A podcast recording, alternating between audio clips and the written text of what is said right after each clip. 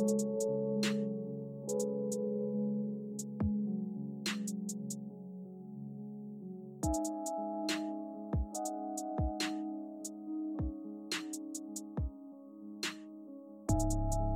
coup, j'ai été touchée par 10 balles. J'ai subi 12 interventions, euh, principalement euh, dans les jambes. Une majorité euh, pendant que j'étais dans le coma, majoritairement dans la jambe gauche. Du coup, une plaque au niveau de, des lombaires L3, L4, L5, mais aussi dans le bas du dos. On opéré de l'abdomen. Il y a une balle qui est passée à 3 cm de ma colonne vertébrale. M'a opéré du fémur, m'a opéré du genou, et aussi le bassin, la hanche. M'a opéré de la cheville, m'a aussi retiré des balles, mais il en reste trois dans mon corps. J'ai beau, euh, depuis tout ce temps, avoir essayé d'apprendre par cœur euh, la liste de mes blessures, puisqu'elle fait deux pages, mais euh, c'est impossible.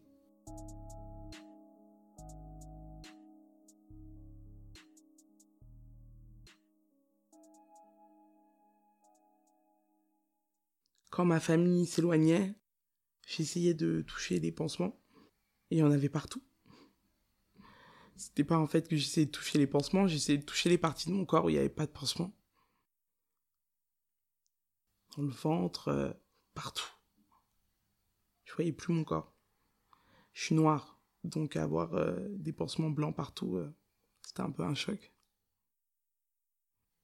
puis le, diagnostic, syndrome de la queue de cheval incompréhensible pour moi à l'époque. Venait de m'annoncer que j'étais paralysé à partir du bassin. C'est pour ça que je pouvais pas sentir mes jambes. La tête qui tourne. Le pourquoi. Je remercie euh, ce chirurgien euh, d'avoir euh, dit tout de suite la vérité et pas que c'était possible que ça se résorbe D'ailleurs, ça a été le cas dans toutes mes rencontres avec des, médecins. Je suis quelqu'un de très honnête, parfois trop honnête, trop honnête. Du coup, ça faisait du bien d'être entouré de gens comme moi. Mais je voyais euh, que pour mon père, euh, c'était pas possible. Il, voulait presque pas écouter le, diagnostic. C'était pas vrai.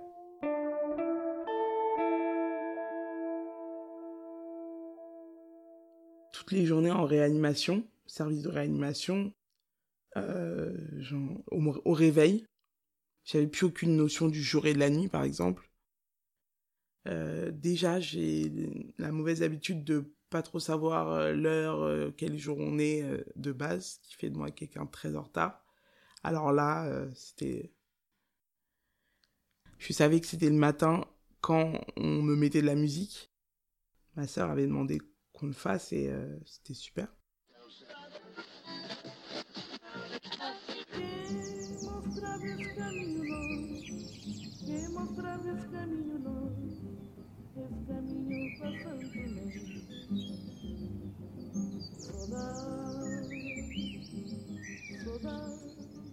J'ai essayé de, bouger mes jambes. J'avais encore cet espoir ou surtout je voulais essayer de comprendre. Qu'est-ce que c'est d'avoir les jambes paralysées? Est-ce que c'est le pied? Est-ce que, le genou? Est-ce que je, le, je les sens? Est-ce que...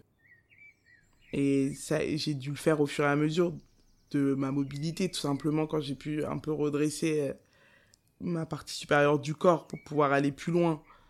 Euh, je me souviens de demander tout le temps aux, aides-soignantes euh, et là tu touches et là tu touches pour être sûr la réanimation, c'était une sorte de bulle. D'ailleurs, je me souviens qu'on m'a demandé si j'étais euh, d'avoir une équipe de trois garçons s'occuper de moi. Et que j'ai pas hésité. Parce que je suis quand même une fille à garçon. Et c'était une, bulle parce que t'as as, conscience de rien. Tu connais rien, t'entends des bruits que t'as jamais entendus, même si t'as regardé Grey's Anatomy pendant 23 saisons. Donc tu essayes de comprendre, alors c'est quoi ce goutte à goutte, ça c'est ce médoc, c'est quoi cette machine, c'est quoi les, le, tube dans le nez, c'est quoi le tube, c'est quoi cette... Il y avait une poulie je sais même pas comment expliquer, une, poulie qui tractait euh, ma jambe droite en hauteur. J'étais attaché euh, au plafond. Euh, toutes les heures, il y a des médecins qui passent. et alors moi, j'en avais encore plus de visites vu que j'avais Yann qui venait surveiller tout ce qui se passait pendant qu'il travaillait aussi. Mais le voir, c'était une sensation incroyable de, de sécurité. Et c'était une période très très douloureuse aussi, mais différente. Des douleurs différentes.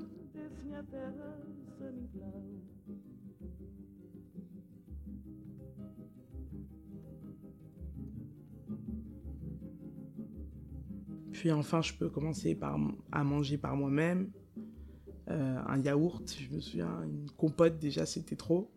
Boire euh, du coca en paille. Avec une paille, je pouvais rien boire d'autre. Je déteste le coca.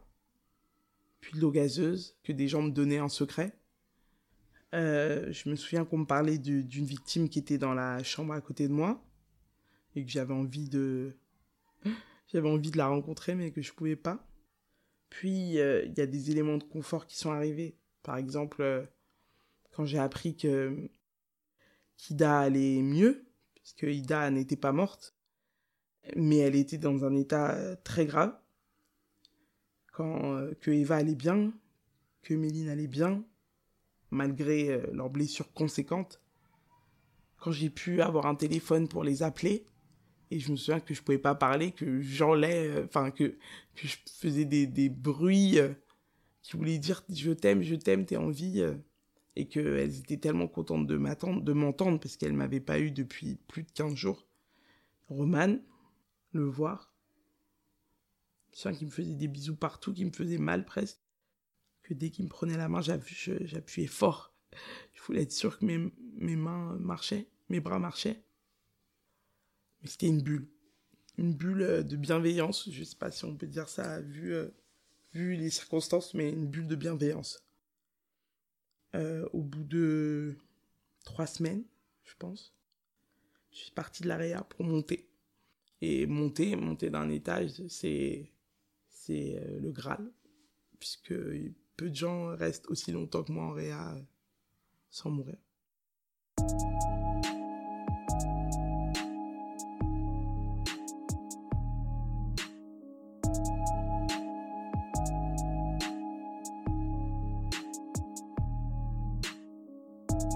Tu vois, mon pied bouge tout seul. Ouais, enfin, ça, ça tire le psychologique, c'est sale dans les douleurs neuropathiques. Du coup, culpabiliser aussi, c'est pas bien. Ah, le lien, il est direct. Euh, bah, en fait, euh, le psychiatre, ouais, ils ont diagnostiqué un syndrome du, du rescapé. Et ouais, ça a beaucoup d'impact. La fatigue, mais aussi, ouais, l'émotion, le truc, ça joue de ouf dans les... sur moi en tout cas. C'est pour ça que j'ai aussi dû me pardonner à un moment parce que c'était pas possible.